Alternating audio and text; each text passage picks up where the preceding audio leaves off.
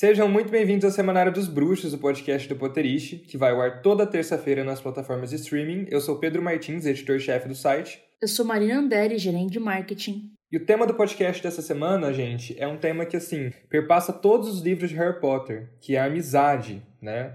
Uh, eu acho que uma das coisas que mais me marcaram, assim, né, das lições que Harry Potter me trouxe diretamente, é justamente a importância da amizade, do amor, e é meio que sobre isso que a gente vai falar hoje, né, Marina? Sim, eu acho que eu não tinha parado para considerar, mas eu acho que muito do quanto eu valorizo a amizade hoje em dia é pela forma que ela é retratada, assim. Com a importância que tem que ter mesmo, assim. E aí é um assunto que realmente, tipo, acho ele muito relevante. Tipo, não tem. Não existe. Tem alguns temas que, ai, nesse livro, nesse livro. Agora a amizade, cara, é todo tempo, né? Relações humanas e tal. É bem importante. Sim, exato. E considerando que os livros moldaram muito a gente, né? Uhum. É um tema muito interessante.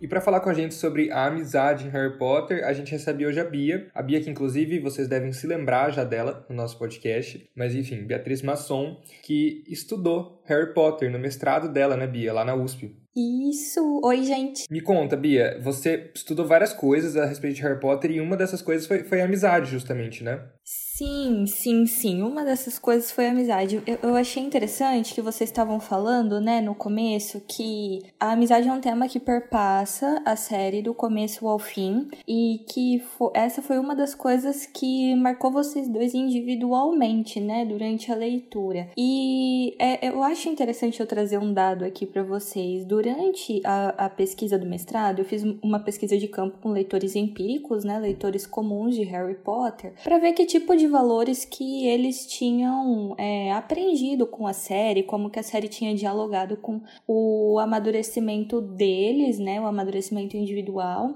e um dos valores que foi mais mencionado foi justamente a questão da amizade. Como que a amizade do Harry, do Rony e da Hermione, no caso foi nominalmente dito, né, que a amizade do trio tinha sido um valor muito importante aprendido por esses leitores e foi justamente por os meus sujeitos de pesquisa terem trazido o dado da amizade que eu me dediquei a estudar um pouquinho mais a fundo essa questão no mestrado. E foi aí que veio o estalo, porque para mim enquanto leitora de Harry Potter. Eu sabia que a amizade estava lá, mas eu nunca tinha pensado nela com a intensidade que ela merecia, até as pessoas me apontarem na pesquisa de que, olha, querida, vamos olhar com um pouquinho mais de atenção para essa questão. Então vai ser muito legal falar desse tema aqui hoje, porque tem essa relação direta com a minha pesquisa. Não, total, eu acho que inclusive foi um pouco isso que a Marina falou com relação ao que ela pensou mesmo, né, e que também reflete a minha a minha questão com esse tema. Eu nunca tinha parado necessariamente para pensar até você, na realidade, né, Bia, falar sobre você ter estudado esse tema no seu mestrado. Eu falei, nossa, real, né? É uma coisa muito importante. Sim, uhum. muito. E para começar dando um panorama, gente, eh, a Bia trouxe algumas informações aqui pra gente que eu vou repassar para vocês. Existe uma questão, né? Existe a questão, na realidade, da função fraterna nas obras de arte da contemporaneidade, que é o período que a gente vive. Tem um livro, inclusive, ele chama A Função Fraterna, escrito pela psicanalista Maria Rita Kell, que fala justamente em que tipo de relação com o outro, a fraternidade ou, enfim, a amizade, ela é pautada. E tendo estudado isso, Bia, eu me pergunto assim, né, é, quais são suas considerações sobre o tema, assim? Então, esse livro da Maria Rita Kel foi uma indicação da minha orientadora para eu poder me aprofundar um pouquinho mais na questão da amizade em Harry Potter, que é uma, uma obra contemporânea, né? E a, a minha orientadora, ela até falou assim para mim, na época, Beatriz, você já parou para refletir como que as produções contemporâneas, produções populares mesmo, sempre trazem um conjunto de amigos vivendo de forma igualitária e não tendo que lidar diretamente, por exemplo, com pai e mãe? Mãe? E eu falei, verdade, né? Eu acho que um dos grandes exemplos aí para quem é cringe como a gente, eu não sei se vocês são, mas eu sou da geração millennial, é a série Friends. A gente vê que ali o que rege o roteiro da, da série é a relação de amizade entre essas seis pessoas que eventualmente evolui para outra coisa, né, em, em, certa parte do roteiro, mas não é uma série que, por exemplo, mostra um grupo de jovens e suas relações familiares com pai e mãe. Não, é a relação entre os amigos. E aí eu parei para pensar que, de fato, várias outras produções contemporâneas se baseiam nessa questão. E Harry Potter tá aí é, representando isso também, principalmente na figura aí dos três, do Harry, do Rony e da Hermione. Mas o que, que a Kel fala nesse livro dela e que eu acho muito legal? legal. Na verdade, é um livro que ela organiza e cada capítulo é escrito por um especialista diferente, né? Cada capítulo eles analisam ou filmes ou grupos musicais que tratam da questão fraterna de forma direta e indireta. E ela fala que a questão da, da fraternidade ela reside no fato do sujeito se reconhecer insuficiente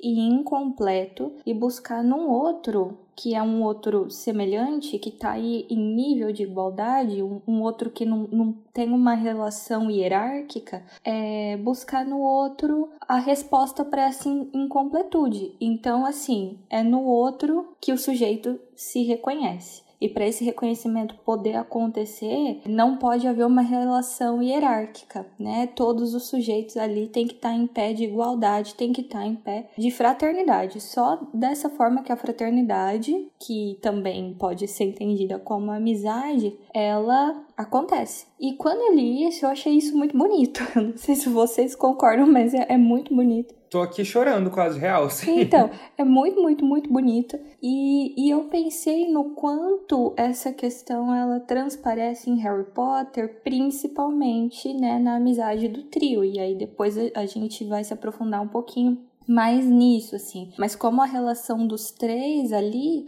é de fato uma relação fraterna se comparada a outras relações, entre aspas, de amizade que não são tão de amizade assim, né? Uhum. Nossa, é, é que eu confesso que o, o que ficou um pouco na minha cabeça é a questão da insuficiência. A questão da insuficiência é no sentido de que, assim, isso a gente pode parar para pensar a respeito das nossas próprias formações, tá, gente? A gente não é um sujeito completo e perfeito do começo ao fim da vida. A gente estabelece relações com outras pessoas, não de que, ah, meu Deus, eu, tá me faltando alguma coisa e eu preciso do outro aqui para, para tampar um buraco. Não é essa a questão, né? Não é no, no sentido de tampar um buraco, é no sentido de crescer junto e, e a partir desse crescer junto o indivíduo se formar enquanto sujeito, formar os seus valores, né? Aquilo que ele considera certo, aquilo que ele considera errado, fazer as escolhas certas ou erradas, lidar com essas escolhas certas ou erradas. Então essa insuficiência não é no, no sentido de que, ó oh, meu Deus, né, sou falho. Sim, so, somos, acho importante a gente admitir isso, né? E reconhecer essa falha e, e buscar esse reconhecimento também no outro e a partir disso aí falar, ó, oh, vamos ser insuficientes juntos, porque juntos aí de certa forma nos completamos e assim podemos ser amigos, é uma coisa muito,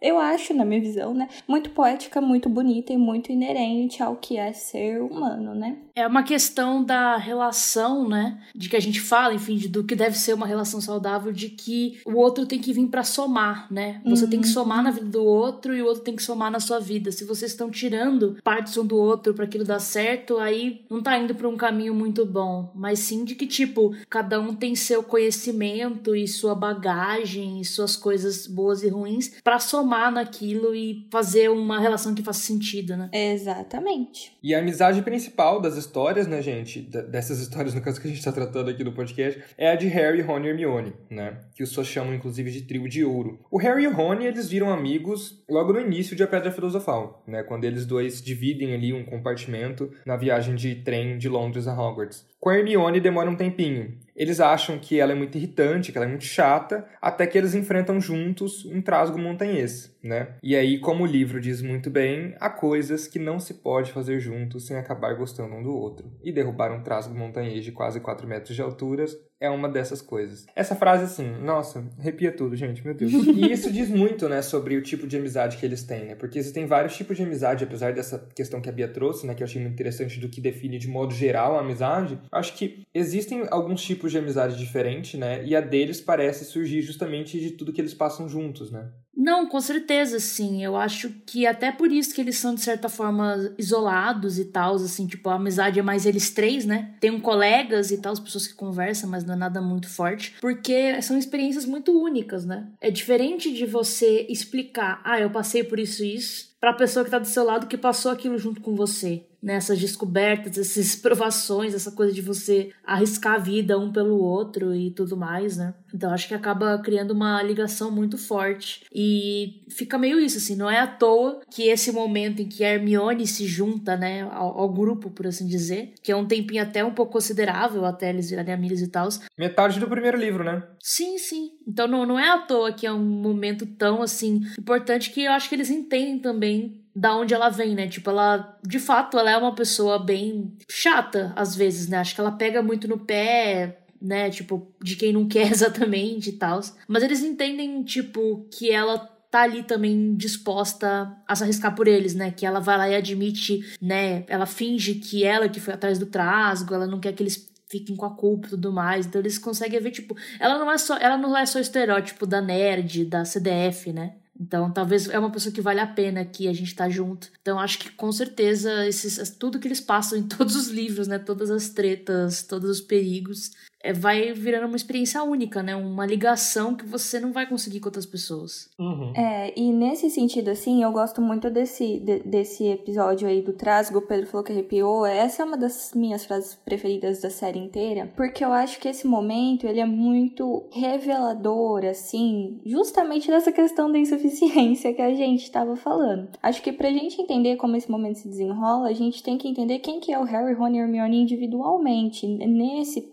primeiro livro, né, principalmente. O Harry, ele tem faz parte da construção dele enquanto personagem, essa coisa de querer sair correndo para salvar o, o, os outros, né? Ele ser muito sanguíneo, muito impetuoso e, e, vai. O Rony é o cara que fala besteira e na, de cabeça quente, né? Ele é muito ligado à passionalidade, assim, no sentido de que ele é muito ligado às emoções e ele vive falando várias besteiras de cabeça quente e é por causa da, da besteira que ele fala que, ah, ela é um pesadelo cabelo, que a Hermione sai correndo e fica chorando a tarde inteira dentro é, do banheiro. E a Hermione tem esse traço aí marcante de ser. Vou, vou, traduzir a irritância dela por, por, por ela ter uma boa capacidade para liderar as situações. Quando ela é mais novinha e essa liderança ela é meio. Passa. É, não é muito bem definida a liderança ali entendida como chatice. Então, nesses primeiros livros, Hermione, principalmente nesse primeiro, é muito chata,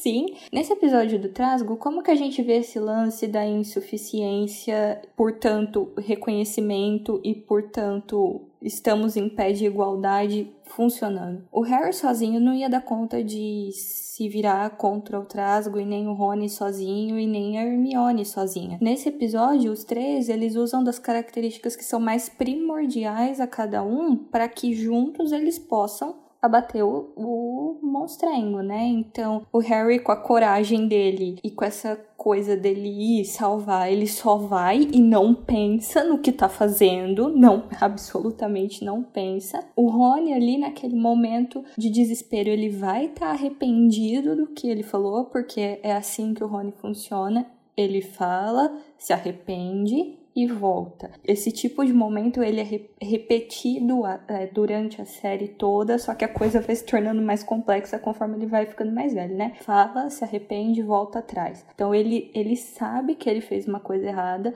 muito arrependido, ele vai lá dar um jeito na situação e a Hermione vendo essa cena muito louca dos dois moleque tentando dar um jeito na situação, nesse momento ela faz o que ela sabe fazer de melhor e com muita maestria, ensinar conhecimento bruxo técnico até na hora do desespero, ó, é Vingardium Leviosa. Então, vocês viram que os três juntos aí funcionam como uma coesão, como uma coisa só. E não é no sentido de que, ah, meu Deus, o... é, é insuficiente porque tá faltando alguma coisa. Não, é no sentido de que a gente é muito melhor trabalhando junto. Estamos aqui em pé de igualdade, unindo cada um os seus pontos fortes para lutarmos juntos contra o mal que está afetando aqui. E de certa forma esse ciclo se repete ao longo da história. Como eu disse, com males muito piores indo pela frente, né? Total, assim, essa coisa dos papéis é até acho que bem claro, assim, bem mastigadinho no final ali de Pedra Filosofal, né? Sim. Porque, tipo assim, o que o Harry faz, o Rony e a Hermione não fariam, e, enfim, por aí vai, né? Sim. Então, tipo, realmente, assim, precisaria dessas três habilidades diferentes, que é difícil a pessoa ter os três, talvez ela tenha os dois. Ela seja estrategista e voe bem de vassoura, sabe? Uhum. Mas os três é difícil, né? Então, é, realmente mostra como cada um tem um papel. E eu acho que até, por exemplo, o reconhecimento da Hermione nesse momento em que ela pega a poção, né, para voltar e indica pro Harry a poção para ele seguir em frente, de tipo assim, a pessoa indicada para seguir em frente é você. Eu posso ser uma boa aluna, eu posso tirar 10, eu posso saber vários fatos sobre o mundo bruxo, sobre Hogwarts e tal, mas você é a pessoa indicada para seguir em frente porque você tem um ímpeto e uma coragem que eu não tenho. Eu reconheço isso, sabe? Ela fala, né? Esses são os, é, os valores de um grande bruxo: é bravura e coragem. Eu, livros e inteligência, né? Então é, é bonitinho esse reconhecimento dela. De fato, muito bem lembrado, Marina. Você me fez é, ficar emocionada sem saber. feliz, feliz. Que é isso, tipo, obviamente as qualidades da Hermione são muito importantes, né? Eu, eu acho que existe um pouco esse de certa forma, um culto à inteligência, não sei, a, a inteligência principalmente a mais acadêmica, né, mais de livros, mais de, de coisas assim, que acho que leva muitas pessoas a levarem Hermione como, meu Deus, o, os livros acabariam no segundo se Hermione fosse o Harry, né, um negócio meio assim, que é meio absurdo, justamente porque é isso, obviamente ela é muito importante, sabe, se ela não tivesse lá, o rolê não rolava, o rolê não rolava é perfeito, parabéns, mas assim, se o Ron não tivesse ou se o Harry não tivesse, também não ia rolar, né? E a Hermione só tem esse culto todo porque os filmes fizeram um, um, um tiveram o seu, seu papel, né, nessa missão, mas não é o caso, eu acho, né, de discutirmos isso. Fale um comentário breve só para falar que a gente não falou mal dos filmes. e sabe uma coisa que eu lembrei, que eu acho que é uma questão que tem bastante da amizade, né? Que tipo assim, você aceita as pessoas como elas são, né? Com as suas qualidades e com seus defeitos, porque ninguém é perfeito. E aí tem uma passagem, né, em Prisioneiro de Azkaban, que é quando o Snape vai dar aula no lugar do Lupin, em que, né, tá a Hermione tentando responder, tentando responder e ele não falando nada.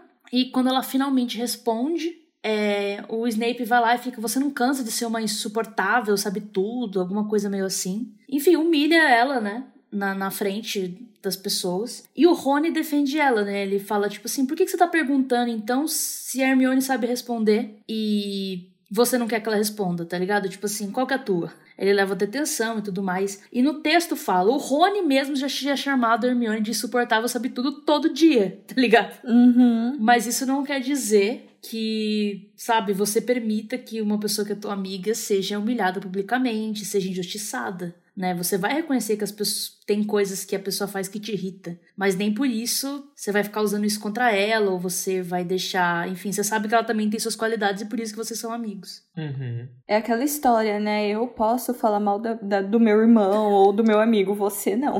Exato. Básico, né? E em A Ordem da Fênix, né, gente, com a criação da Armada de Dumbledore, o círculo de amizade do trio se expande um pouco, né? Principalmente ali com a Gina, a Luna, o Neville, ao ponto deles, enfim, contarem, né, com esta ajuda quando, né, o trio quando decide invadir o Ministério da Magia, né? De que forma vocês acreditam que estes acréscimos, por assim dizer, afetam a dinâmica de amizade que eles tinham assim até então? Então, a armada de Dumbledore e o acréscimo, entre aspas, de Gina, Luna e Neville não tem a mesma organização vamos pôr essa palavra, do que a organização aí da amizade do Harry com Rony e Hermione. Por quê? Automaticamente, quando a Armada de Dumbledore foi fundada, né, que Hermione deu a ideia, o Harry ele é colocado em um papel hierárquico. Vocês já repararam uhum. nisso? Ele é um professor ali. Ele tá ali com a função de instruir, de ensinar as pessoas. E principalmente a Luna e o Neville colocam o Harry, mesmo dentro dos episódios ali do Ministério, nesse papel, né? É de Harry, qual que é o próximo passo? Não, você fala pra gente como a gente tem que agir. Então, nesse sentido, a relação ela é um tantinho mais hierárquica do que a relação do trio principal. E aí, eu espero não ser apedrejada por isso.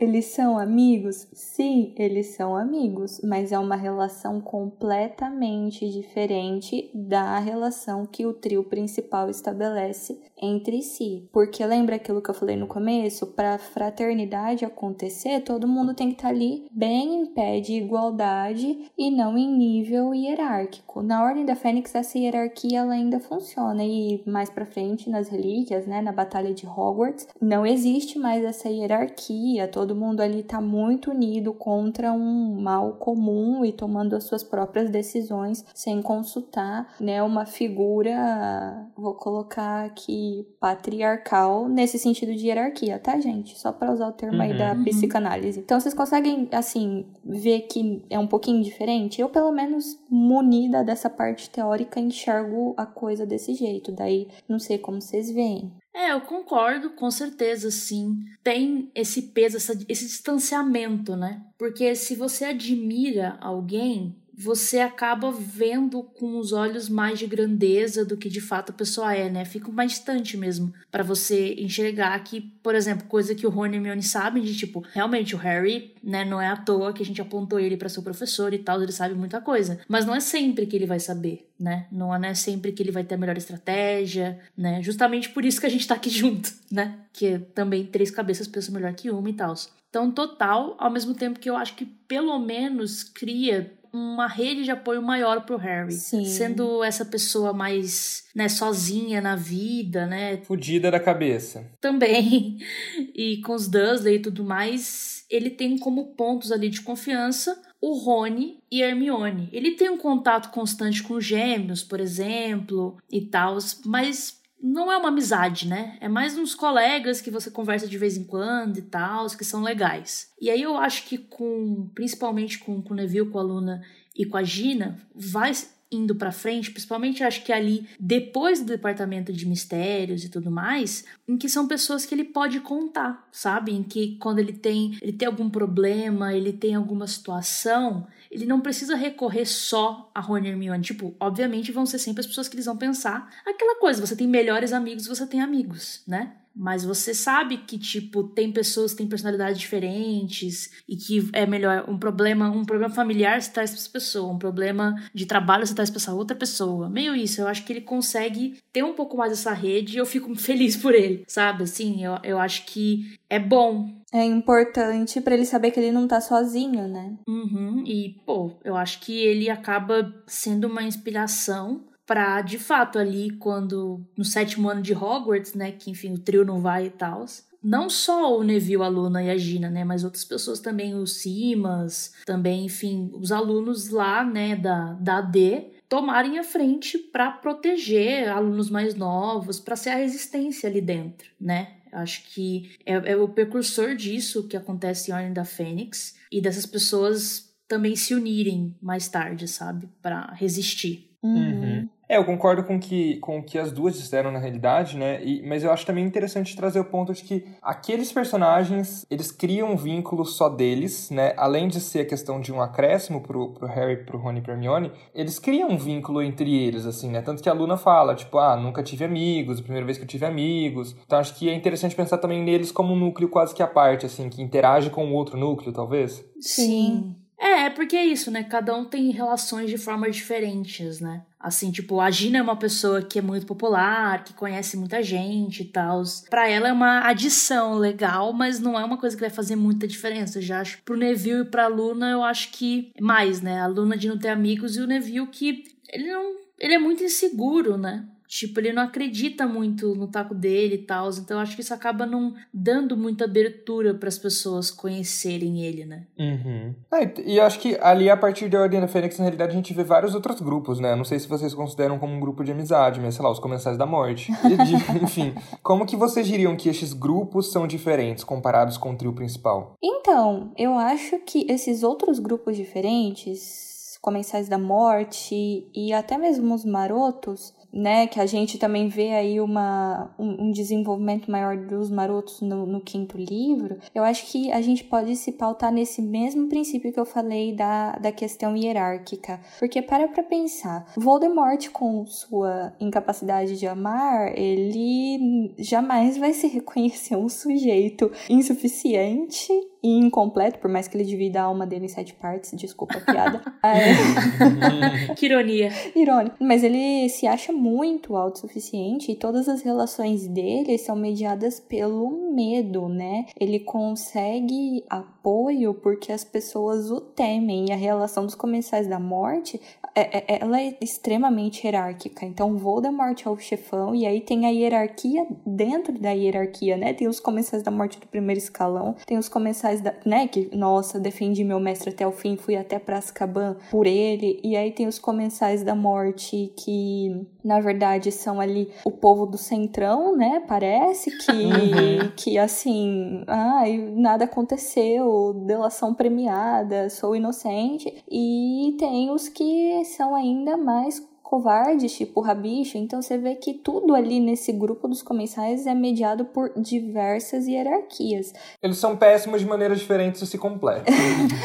Mentira, não, eu concordo com você. Não, mas ainda se fosse péssimo, né? Ainda poder, ainda poder ter amizade, mas é, é, é, tem isso, assim, tem essa questão hierárquica, nunca vai ter amizade ali, tudo vai ser mediado por interesse e medo. E a relação dos marotos, ai, será que essa é a hora que eu vou ser apedrejada? Provavelmente sim. Também é marcada por hierarquia. Ah, eu concordo, assim. Ah, eu concordo, não, eu concordo plenamente. Não quer dizer que eles não se amem e não apoiam uns aos outros, mas com certeza tem uma questão hierárquica. É, assim, eu não sei exatamente até que ponto, sei lá, o Thiago Potter ama o Pedro Pettigrew, assim, sabe? É, eu acho ali o, o que eu vejo ali, né? O, o Lupin, ele já é marcado como diferente pela questão dele ser um lobisomem e tudo mais. Eu não acho que ele é um cara que responde ao Tiago e ao Sirius da mesma forma que o Rabicho, que venera esses dois, né? O Rabicho venera esses dois. O Lupin não é o cara, né, que venera. Ele é o quietinho e ele é respeitado por isso. Mas, assim, pelo que o texto mostra pra gente, eu acho sempre importante enfatizar isso. A gente acha que muita coisa aconteceu, mas é importante ver o que o texto nos fala. O Tiago e até mesmo Sirius na juventude era esses, eram esses valentões e o Rabicho se uniu a eles meio que por veneração e também para conseguir uma certa proteção aí, né? Era uma amizade que, tanto que o pessoal fala, ah, era uma amizade falsa. Não, não era uma amizade, né? Não, eu acho que até era uma amizade, mas não era uma coisa pura e calcada nesse princípio de fraternidade mesmo, de todo mundo se reconhecer igual. Não, não tinha isso, né? O Tiago genial, do jeito que ele era no quadribol, o Sírio de uma família muito importante, coloca ali, por exemplo, um rabicho, se vê deslumbrado diante disso tudo e ele mesmo se coloca nessa posição de veneração e admiração para não ser pisado por esses dois. Sim, até a visão externa é essa, né? Porque a McGonagall comenta: Ah, verdade, tinha aquele Pedro Pettigrew que seguia o Tiago e o Sirius por todo lado. Tipo, ela realmente também tinha essa visão de que não era um nível igual, era tipo, ele seguindo os ídolos dele, tá ligado? É. Se a gente fosse analisar talvez só o Thiago com o Sirius, talvez desse para dizer que era uma relação. E até o Lupin eu colocaria aí né? Mas vocês conseguem ver que é até difícil da gente falar dos marotos, dessa questão hierárquica, porque é uma hierarquia muito menos é, evidente do que a questão dos comensais da morte, por exemplo. Sim, sim. É uma coisa bem mais escancarada, os comensais comparado com os marotos. Mas ainda nos marotos eu acho que o que eles fizeram pelo Lupin, de todos virarem animagos para acolher é, esse cara no grupo, isso é uma marca de que existia amizade, sim.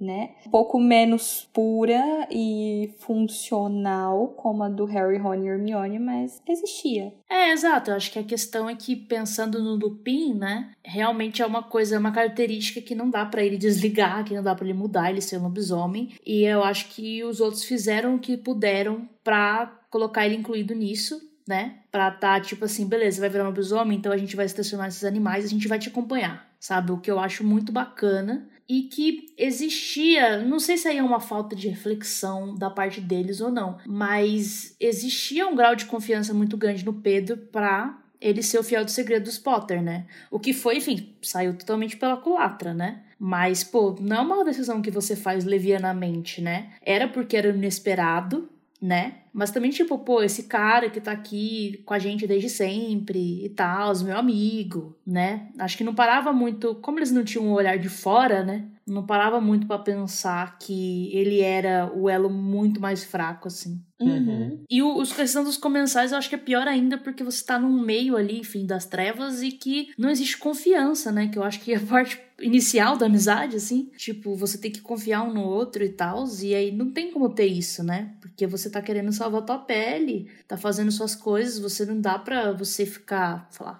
achando confidentes e tal. Acho que talvez o mais próximo disso seja o Karkaroff com o Snape. E que ainda assim é muito complicado, né? Exato, é bem esquisito, mas o Karkaroff, tipo, recorre ao Snape, pelo menos, né? Que é o cara que vai entender ele. De tipo, meu Deus, cara, acho que Voldemort vai voltar e eu não tô mais do lado dele, e na teoria você também não, né? Enfim, tipo, acho que é a única pessoa que talvez precisa alguém a quem contar, sabe? Mas acho que é o máximo que dá. Sim, concordo. Não dá pra ir muito além disso, não. Exato. Mas enfim, voltando à amizade do trio, né, gente? Ao longo dos livros a gente vê o rompimento dessa amizade, né? De uma forma ou de outra, algumas vezes. Na maioria das vezes, o denominador comum o Rony. Ele para de falar com a Hermione por causa do desaparecimento de Perebas, ali em Prisioneiro. Ele briga com Harry por causa do torneio Tribruxo em Cálice. E depois com a Hermione, né? Por causa do Krum. Ele e a Hermione se estranham bastante quando ele tá namorando ali lá, em Enigma. E por fim, ele chega a abandonar, né? Os, os dois juntos é, durante a caçada pelas Horcruxes em, em Relíquias. Seria o Rony talvez o ela fraco do grupo? Cara, eu não sei se aquela que finge que não foi ela que escreveu esse texto, né? A pauta, né? É, não, sabe, é uma coisa interessante, gente, tá? Quando vocês veem aqui, eu falando, eu puxando as coisas, às vezes a pauta é minha, e aí foi tudo eu que escrevi, às vezes a pauta é da Marina, eu tô falando que a Marina escreveu, e às vezes a pauta também é, sei lá, do Evandro, né? Então. Finge que sou eu, mas enfim. Exato. Mas o ponto né, que eu quis trazer é que eu acho que muitas pessoas levantam o Rony como elo fraco, entendeu? E aí eu acho que eu não diria exatamente, eu não usaria exatamente a definição de fraco. Mas com certeza. O elo frágil. É, frágil talvez, sabe? Porque não é que ele é fraco de cabeça ou de qualquer coisa assim. Mas é que eu acho que ele tem uns complexos que acabam afetando muito mais as relações. Obviamente, o Harry teve uma infância muito difícil, foi extremamente solitário e tal, mas ele não carrega consigo as inseguranças do Rony. E aí eu acho que o Rony é geralmente duas coisas: insegurança barra ciúmes, né? Então talvez três coisas, enfim. E impulsividade, cabeça dura sabe? Só complementando, assim, eu não acho que o Rony é o elo fra fraco e nem frágil do grupo. O Rony é o elo passional do grupo. Uhum. É essa que é a função do Rony no grupo. Porque olha as palavras que você usou para descrevê-lo, Marina. Ele é impulsivo, ele é cabeça dura. Todas essas palavras e todos esses episódios, né, de, dele brigar com a Hermione por causa do desaparecimento do Perebas, brigar com o Harry por causa do torneio, depois brigar com a Hermione por causa do Krum, e depois quando ele começa a namorar ali lá, vocês repararam como tudo isso tá muito mediado por sentimentalidade? Sentimentalidade aqui no sentido de emoção mesmo. Então, o Rony, a construção dele enquanto personagem é firmada em valores ligados à passionalidade, às emoções. É o jeito que ele age. O Rony é taurino, né, gente? Aqueles. Ele é pisciano, amigo. A gente já fez episódio sobre isso.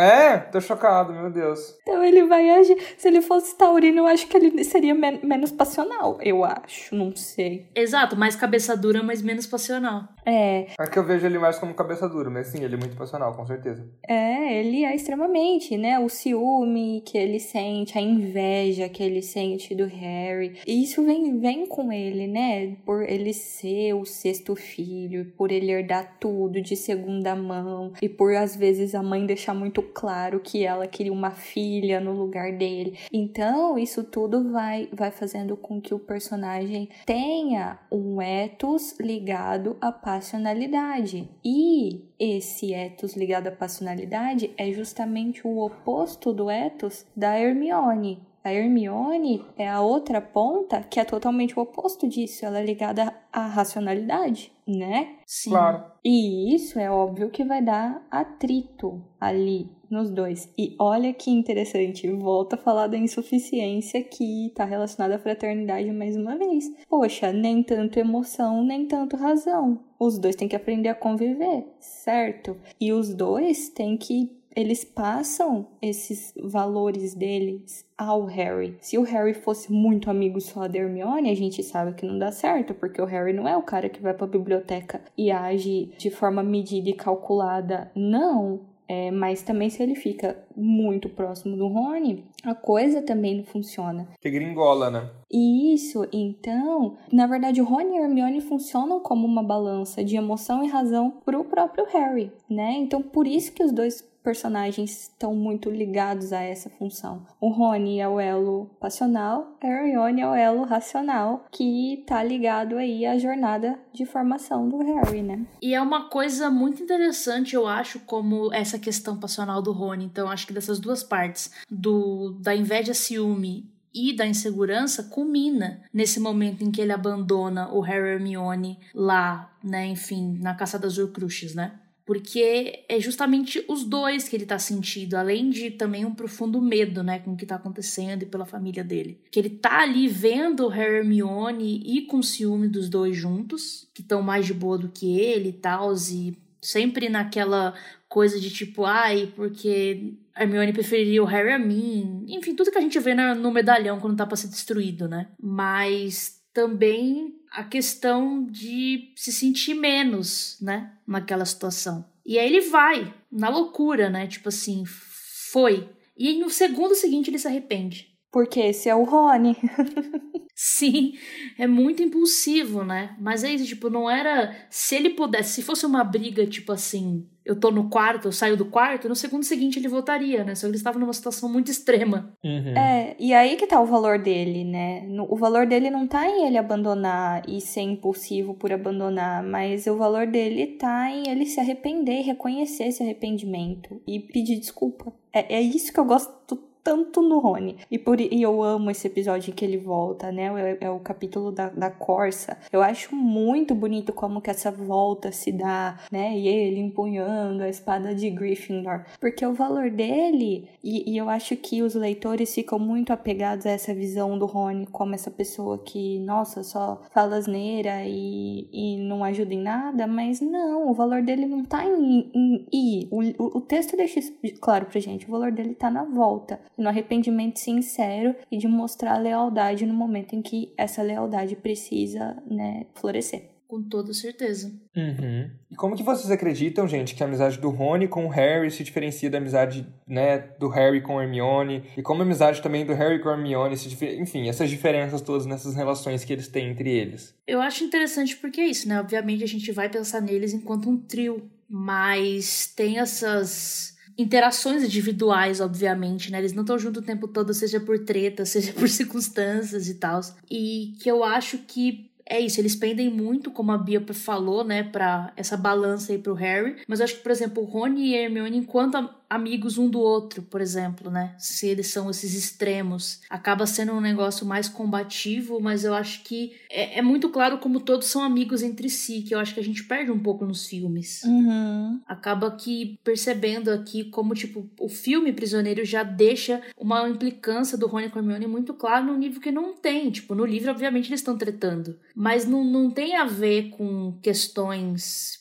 que já estão um indício romântico, qualquer coisa assim, sabe? Então é, é interessante pensar nessas dinâmicas e até, por exemplo, assim, enquanto tem tudo isso, a Hermione também é muito amiga da Gina né? Que é a gente não vê tanto, porque a história é pelo ponto de vista do Harry, mas ela tem, né, tipo, essa outra pessoa que também é uma confidente, de certa forma, principalmente em questão romântica, que ela não vai ficar falando com o Harry nem com o Rony sobre isso. É, mas também como um, um certo escape, né, assim, de, de uma situação que é fora da, da situação do trio. Porque eu acho que eu não sei exatamente explicar, mas é porque é muito diferente. Mesmo ele sendo um trio, eu vejo que de um para outro, a relação de amizade me parece tão diferente. Justamente pelos papéis, de cada um ter seu papel e cada um ter seu papel. E aí, Marina, eu vou pegar uma coisa que você falou, do ponto de vista do Harry, o ponto de vista em que a história é contada, né? Eu acho que aí vem, aí vem o momento da doida da teoria literária, né? Que no caso sou eu. A gente tem que prestar atenção no, no foco narrativo da história, no ângulo que a história é contada. O Harry, ele. Quem que ele conhece primeiro? É o Rony. Os dois se, col se colocam em, em pé de igualdade ali, porque o Rony é o primeiro bruxo da mesma idade do Harry, que ele conhece, né? É, o, o narrador, que só para usarmos nomenclatura chiques, né? Narrador onisciente seletivo da série, é como se ele tivesse uma câmera ali grudada na testa do Harry. E como o Harry tá muito próximo do Rony, o Rony tem essa função de apresentar muita coisa do mundo bruxo pro Harry, meu, já fica muito claro ali que a proximidade dos dois é muito maior do que a proximidade que o Harry tem com a Hermione. Isso significa que eles são menos amigos? Não. Significa que o ponto de vista, o foco narrativo da história foca mais na relação de um com o outro do que de outro com o outro, né? Então a gente tem que, tem que ver como também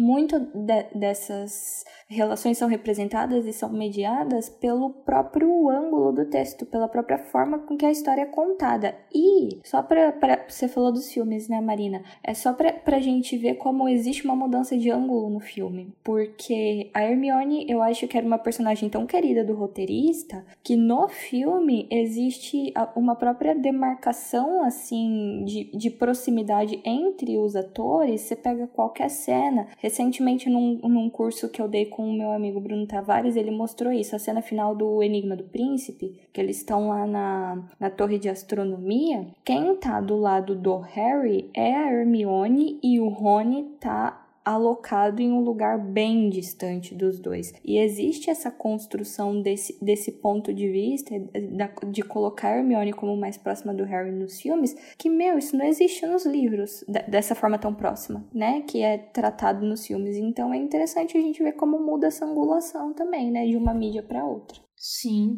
e eu acho que, enfim, tem um pouco as questões de gênero aí dentro, né? Ah, sim, com certeza. De que acaba que o Harry e o Rony estão muito mais juntos, até por eles estarem no mesmo dormitório e dessas coisas assim. Mas acaba que quando vai lidar de uma questão mais sentimental, é mais com a Hermione que o Harry vai falar, por exemplo. Né? O Harry não é a pessoa mais aberta do universo, mas existe uma dificuldade maior entre homens de falarem sobre sentimentos, por exemplo. E aí eu, eu, nem pego enquanto uma questão de estereótipo, tá ligado? É mais uma questão de tipo, de realmente existe essa dificuldade, então ele acaba, se tem alguma coisa, isso vai ser levado um pouco mais pra Hermione, por exemplo, sabe? Uhum. Então acho que é isso. E que é isso, né? O que a gente tem em Harry Potter, na, na maior parte do tempo, é a narrativa restrita, né? Que é que a gente sabe tanto quanto o personagem que tá sendo o ponto de vista, né? Tirando pouquíssimos momentos. Então, realmente, é, a gente consegue só colecionar alguns fatos, né? Tipo assim, numa carta, Hermione fala: O Rony me falou que você tá nanã, né? Então, quer dizer, eles correspondem sozinhos, o, o Rony e Hermione e tal.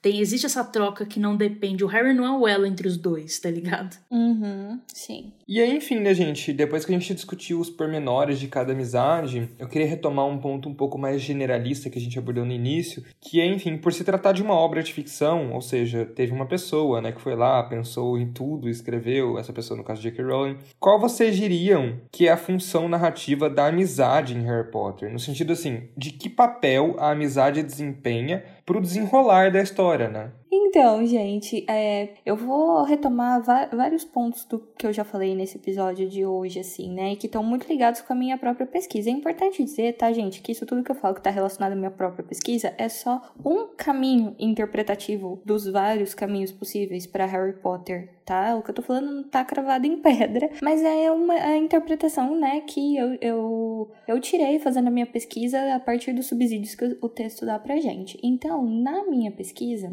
uma das coisas que eu estudei foi como que a série, os sete livros, eles apresentam e retomam um tipo é, de texto chamado romance de formação, que foi muito popular na Europa, na Alemanha, França, Inglaterra, século 18 e 19, que mostrava a trajetória de formação de um jovem, né? Esse tipo de história sempre começa com o carinha ali bem jovenzinho e termina com ele adulto e mostra que quais relações ele teve ao longo da vida para ele se formar enquanto indivíduo. Então, baseado baseado nesse princípio, acho que a gente consegue entender que um dos temas de Harry Potter é justamente mostrar os anos de formação do Harry, né? A gente vê o Harry se formando enquanto bruxo, enquanto sujeito dentro daquele mundo mágico. Então, eu vejo muito a amizade do trio e a relação que eles estabelecem ali entre os três como um dos caminhos para essa formação do Harry, para o Harry se entender enquanto sujeito e enquanto bruxo, ele busca né, esse entendimento e ele se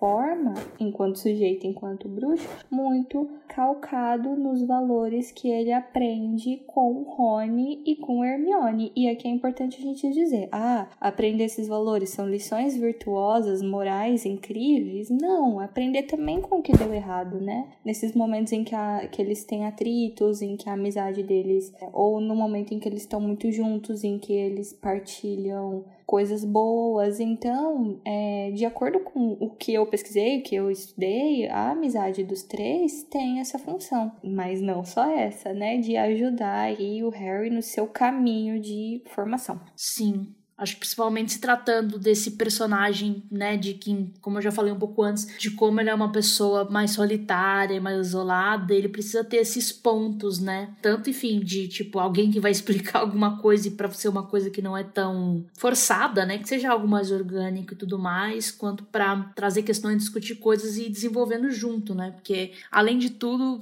acho que é uma coisa que dá para fazer um paralelo com a vida real mesmo, de que, tipo, na tua vida você muda, né? A gente tá sempre em mudança. Mas principalmente nessa fase ali da pré-adolescência, adolescência pra vida adulta, você muda muito. A pessoa que talvez que você era quando você tinha 12 anos não vai se assemelhar muito à pessoa que você tem com 17, 18 e até mais pra frente, 23, 24, sabe? E se você muda e a pessoa ao seu lado também muda, quer dizer que a amizade muda né? Uhum. A, as formas que você lidam com o outro e as coisas que te ligam ou não te ligam mais, né? Então a gente vê tudo junto, o desenvolvimento dos personagens, o desenvolvimento da amizade deles, como que vai se transformando e como eles vão mudando a forma de lidar de uma coisa ou outra. Então, porque, por exemplo, essa questão do Rony ser passional, tirando realmente esse ponto mais alto aí de relíquias, que é uma situação muito extrema, né, gente, também, não é uma coisa normal né? Uhum. O que, que eles estão passando ali. Ele já tá muito mais tranquilo antes, sabe? Tipo, ele já não tem tanto problema. O, o Harry Hermione, que também tem atritos às vezes, porque